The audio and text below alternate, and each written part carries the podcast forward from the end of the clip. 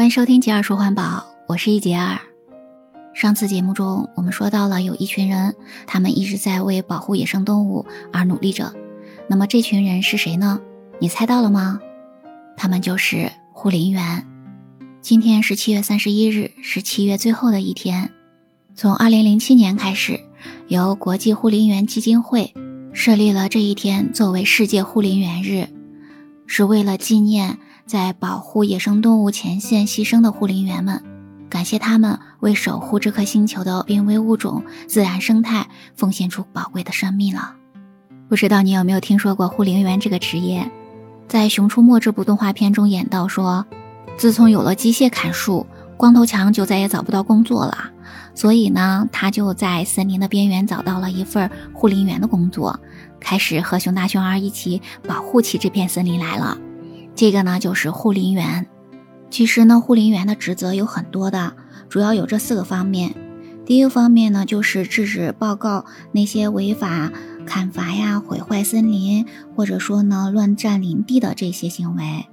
同时要制止野外用火行为，比如说我们前面讲过那个烟头的几种危害，有一些人呢在经过森林的时候抽烟，还把烟头扔在地上，这种行为就非常不好。这时呢，护林员如果看到，都是要去制止的。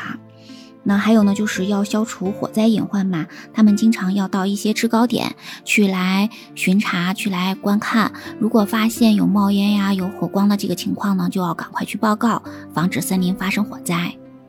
但有的时候呢，还要协助灭火，所以这个工作也是充满着一定的危险的。今年夏天这么热，全世界到处都是在四十度左右的高温。我们会看到，不仅是美国、希腊、西班牙等等一些地方，包括我们中国也是一样，到处都有火灾的这个出现。所以这个时候呢，护林员的工作尤其重要，要随时发现可能会出现火灾的情况，及时上报，这样的话来避免火灾的出现。护林员的第二个职责呢，就是要制止乱采乱挖，要制止那些乱捕滥猎的行为，要保护好野生动植物。这个就是我们上次说到的。野生的这些动植物，尤其是一些濒危易危的这些野生动植物，十分需要人类的保护。但是呢，还是有很多的偷猎者要去盗猎这些动物。这个时候呢，护林员就要发现这些行为，及时上报来制止这种行为。护林员的第三个职责呢，就是在封山育林的这个时间呢，要进行巡查，制止那些野外放牧的行为。同时呢，还要注意巡查，去来观看野外的这些动植物是不是有什么异常。如果有什么虫害呀，或者其他的有害的动物呀，这些的时候都是要上报的。最后呢，护林员还要检查维修在他的管辖区内各种的林业服务相关的标志、标牌、广告等等这些设施。从这些工作职责中，你应该可以看出来了。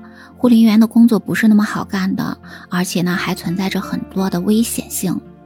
例如说，在一九九八年，青海省西宁市大通县宝库林场的护林员宝善德这个人呢，他在巡山护林的时候，为了防止犯罪分子盗伐林木，跟那些犯罪分子搏斗的过程中，就不幸牺牲了。还有呢，前年二零二零年的四月份，在青岛的小竹山发生了火灾，当时的这个护林员葛从忠，在配合消防员救火的现场，不慎从高处掉落下来，也不幸牺牲了。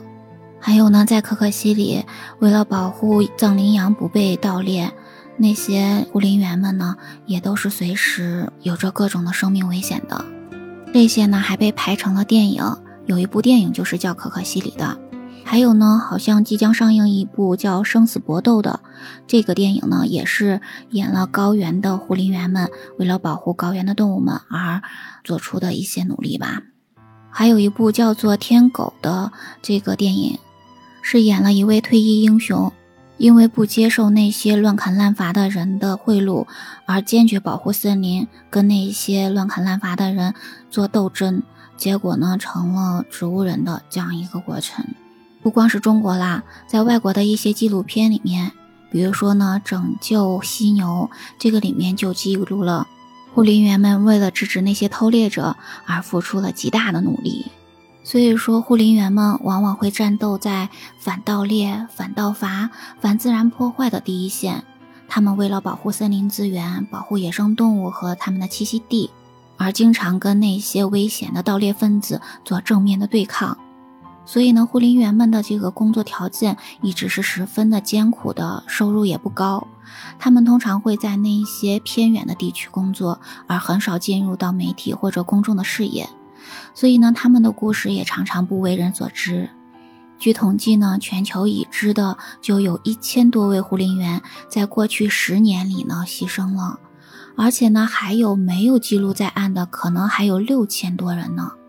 那据二零一四年的数据记录，就说呢，有五十三位护林员在与那些非法盗猎大象、犀牛等等这些野生动物的，还有呢那些砍伐珍贵硬木的这样一些斗争中就牺牲掉的。所以呢，在今天这个世界护林员日这样特殊的日子里，让我们向这些付出了宝贵生命的守护者们致敬。当然呢，我们也要向那些正在保护森林、保护野生动植物一线的这些工作人员、这些护林员们致敬。护林员的工作你知道了吗？他们确实是在为我们保护森林、保护野生动植物做出了非常大的贡献，所以呢，一定要尊敬他们。你有什么感想，就在评论区告诉我啊！今天我们的分享就到这里啦，感谢你的聆听。如果你喜欢我的节目，不要忘记关注、订阅、点赞哦！我们下期节目再见，拜拜。